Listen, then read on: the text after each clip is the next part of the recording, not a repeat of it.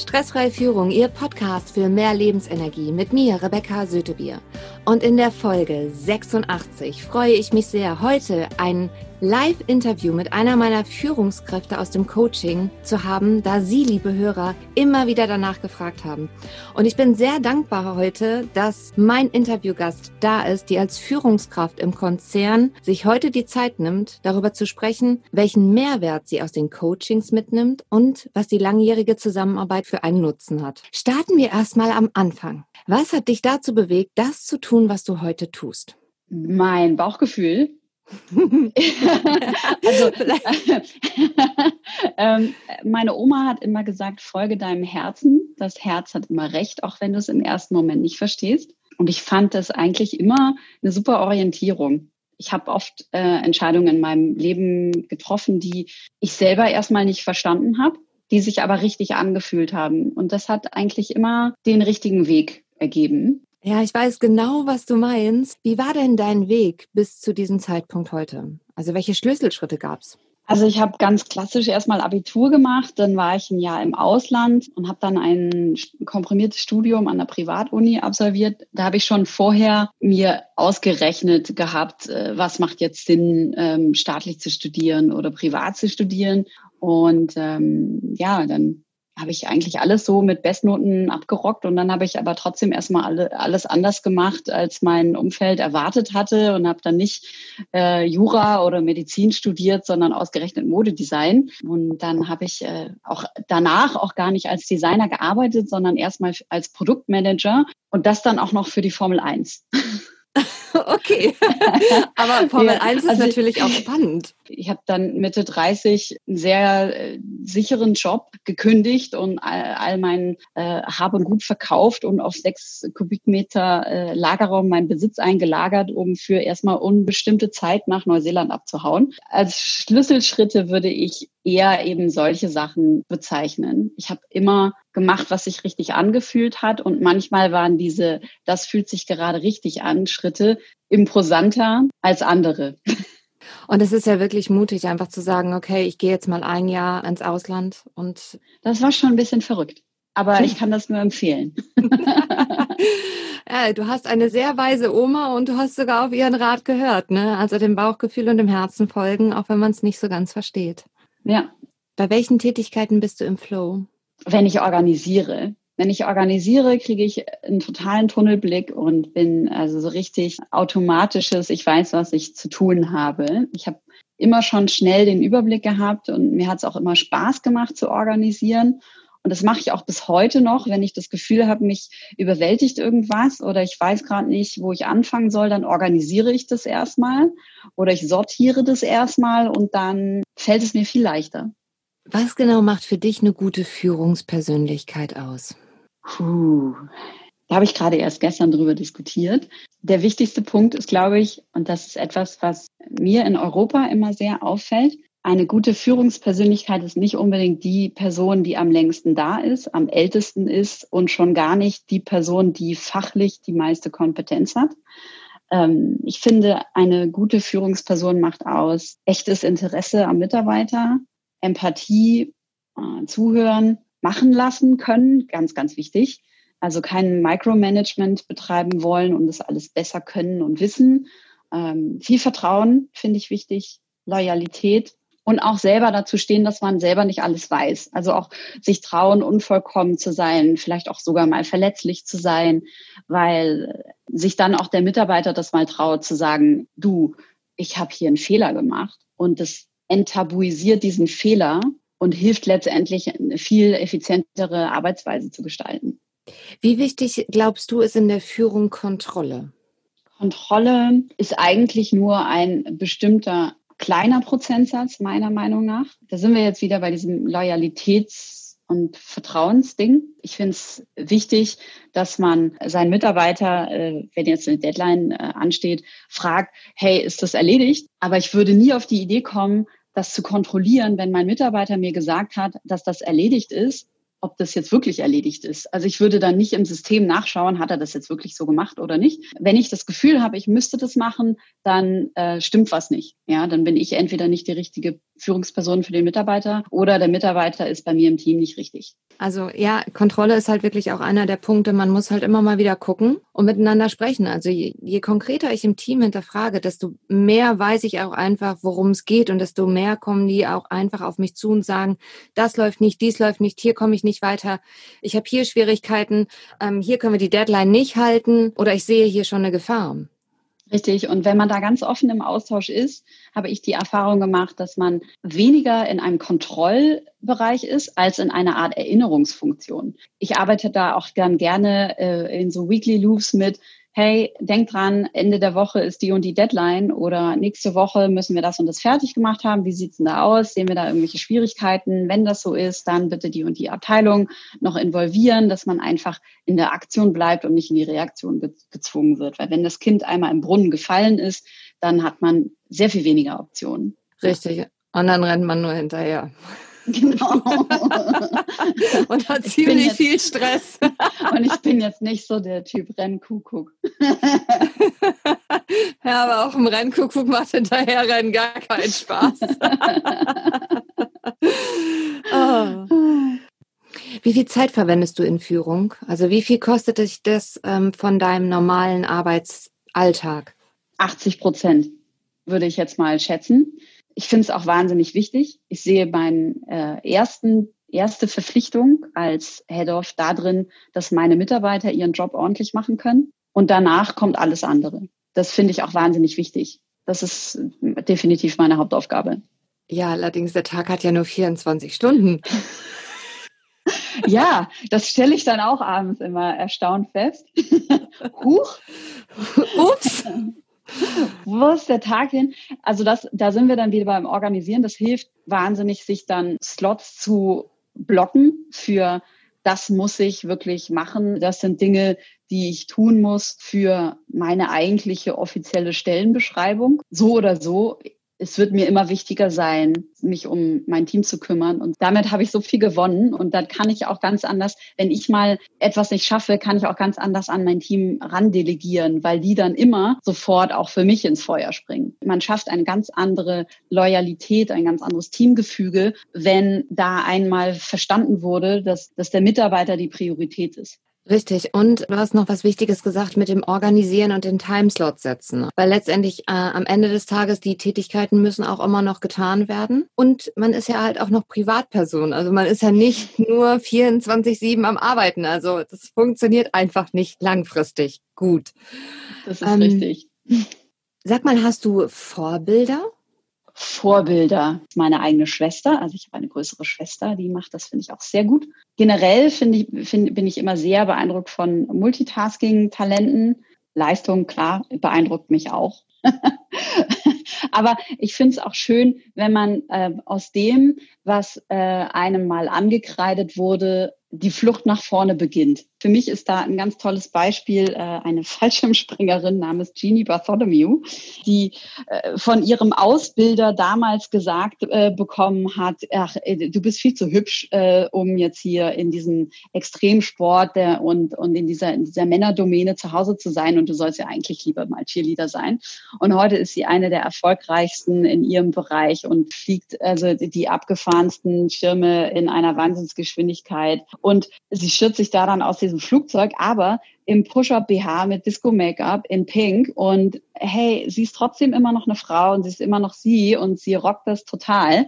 Und das finde ich auch total klasse. Das finde ich hat Vorbildcharakter, egal was die anderen sagen, immer noch man selber sein können. Das erfordert wahnsinnig viel Mut und das beeindruckt mich, egal ob männlich oder weiblich.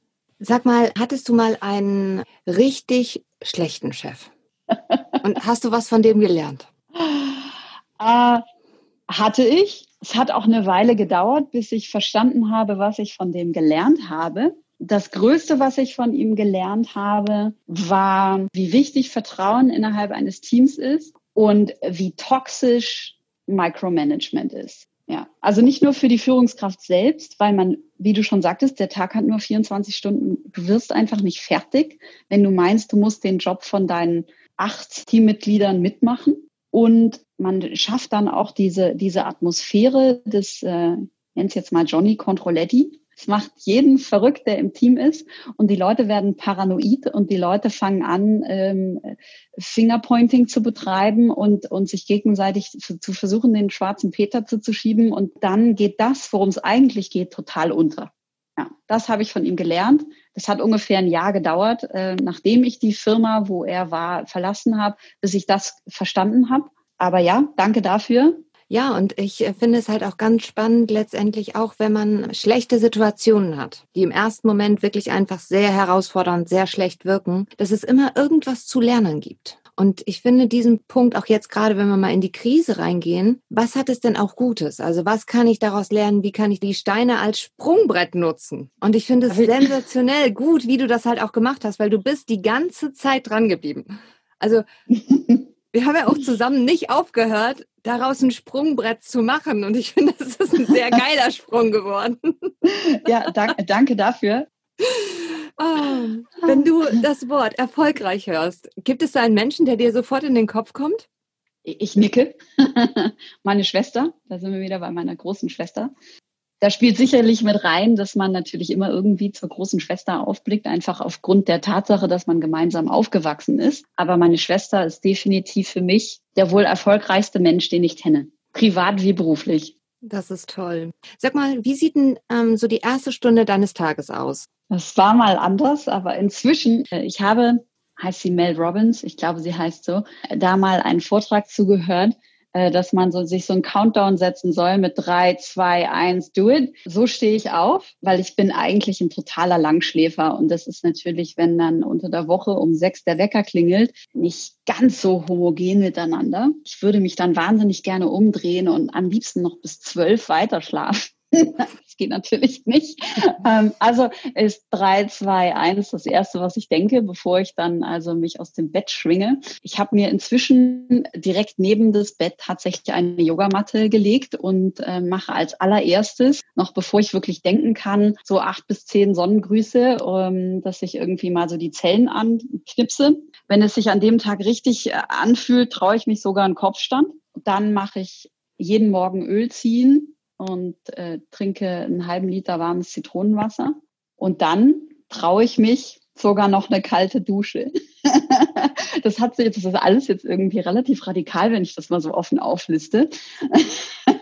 Aber das hat sich für mich so eingependelt. Ähm, und es, ist so ein Mix aus verschiedenen Ratschlägen. Also diese kalte Dusche zum Beispiel ist, ich habe irgendwann mal von der Freundin äh, eine Wim Hof Challenge geschickt bekommen und fand das erst ganz schrecklich und habe dann aber festgestellt, dass wenn man diese Atmung auch benutzt für sich, und äh, sich so ein bisschen, also ich habe dann immer so ein Mini-Wim auf der Schulter sitzen, der sagt, Julie, let it go. Äh, und dann atme ich da rum in meiner Dusche und äh, freue mich, dass ich diese, diese Kälte willkommen heißen kann. Und ähm, danach bin ich richtig wach und super aktiv, obwohl ich eben sonst eher der Typ Langschläfer bin.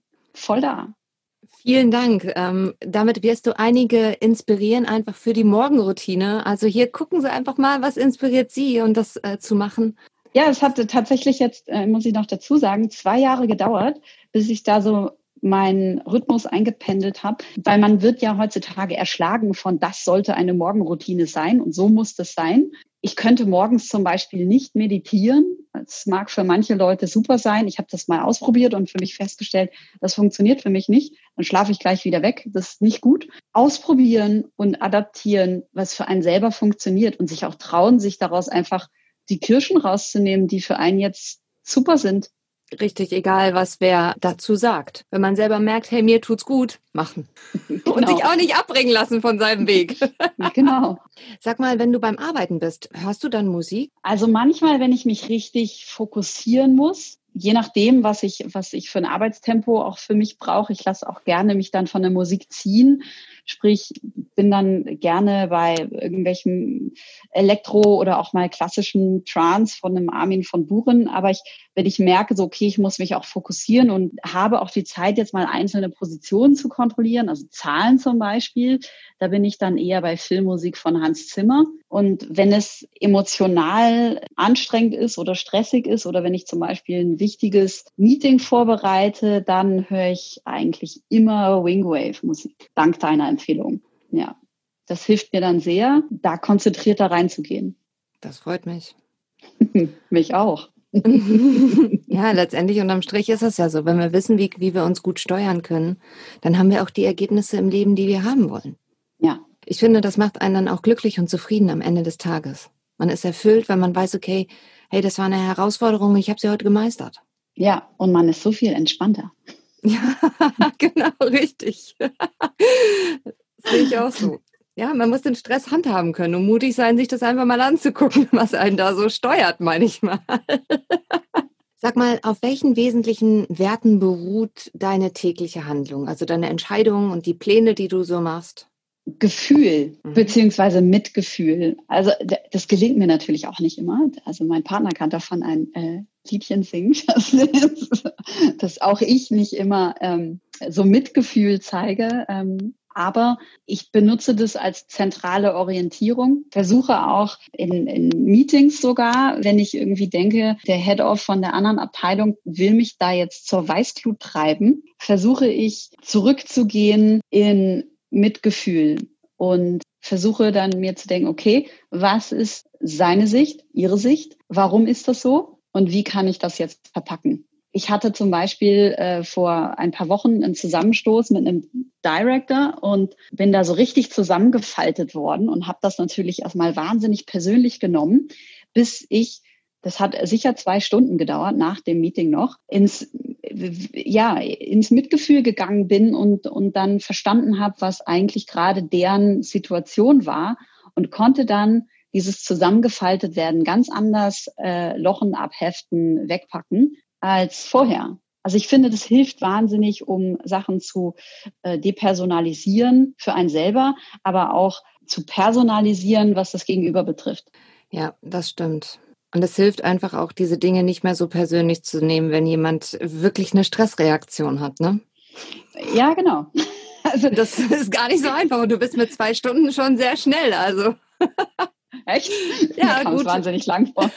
Das ist ja immer so, ne? In dem Moment, wo es wirklich richtig eng ist, fühlt sich das ja auch an wie endlos lange. Und wenn wir so in unserem Flow sind, dann ist das ja halt immer so, wow, der Tag ist schon vorbei. Also von daher hängt ja auch immer damit ein bisschen zusammen.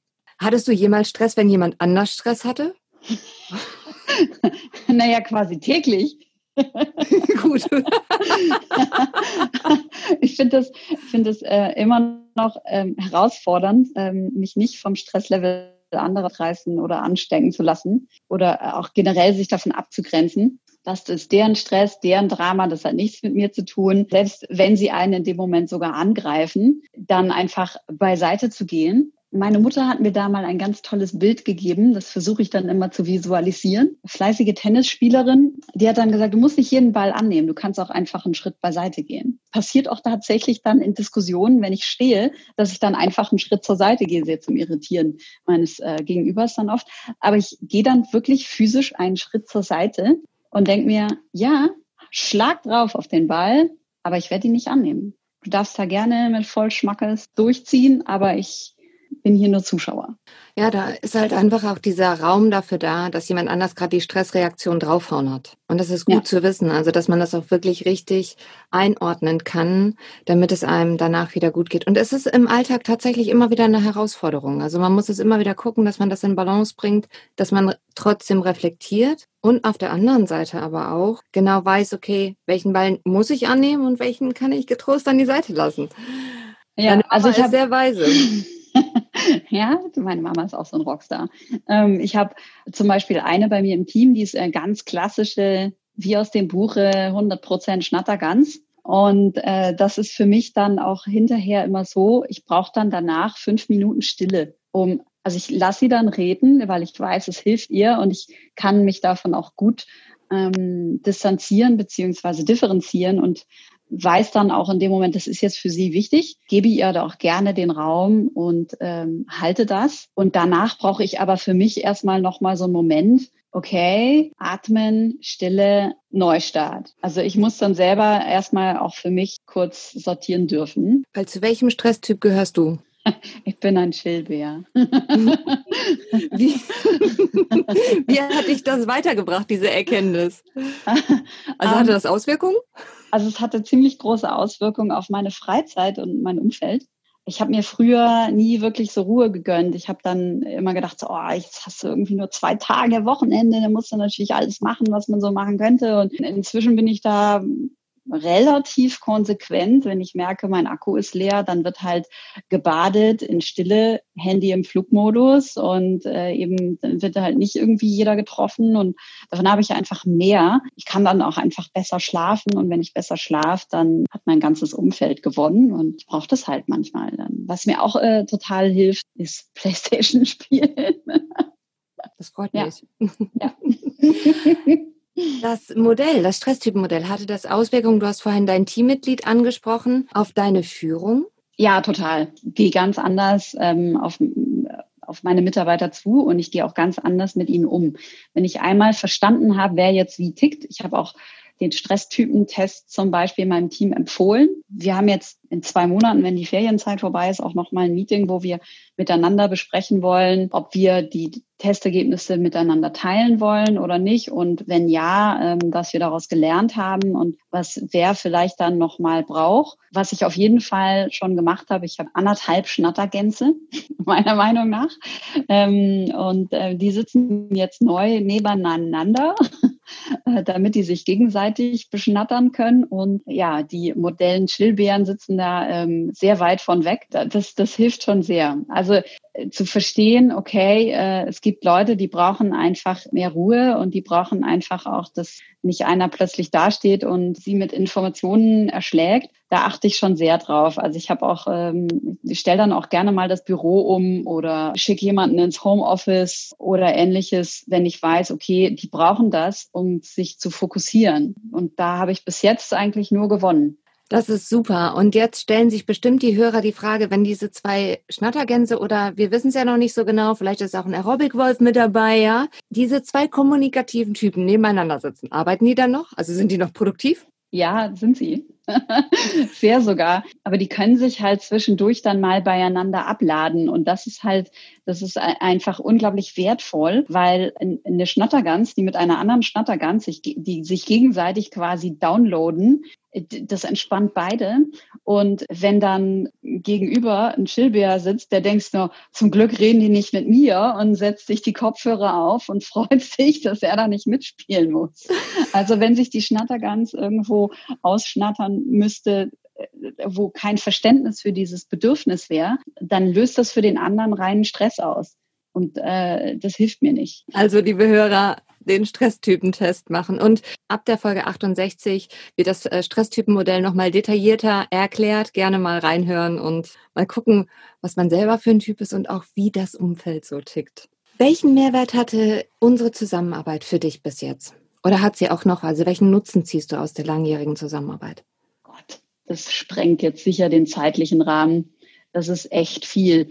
Ähm, also zum einen bist du mein roter Knopf, mein Bedphone, mein Notnagel. Also wenn ich das Gefühl habe, dass ähm, egal ob es jetzt ähm, berufliches oder ein privates Thema ist, ich weiß, dass ich dich immer anrufen kann, wenn auf Deutsch gesagt die Kacke so richtig am Dampfen ist. Ähm, ich weiß, dass du dann immer sofort da stehst und sagst, okay, ich organisiere mir Zeit für dich, lass uns sprechen. Ähm, das ist für mich extrem wertvoll und ich habe über die Jahre auch die Erfahrung gemacht, dass ich mich da komplett auf dich verlassen kann. Das finde ich unbezahlbar.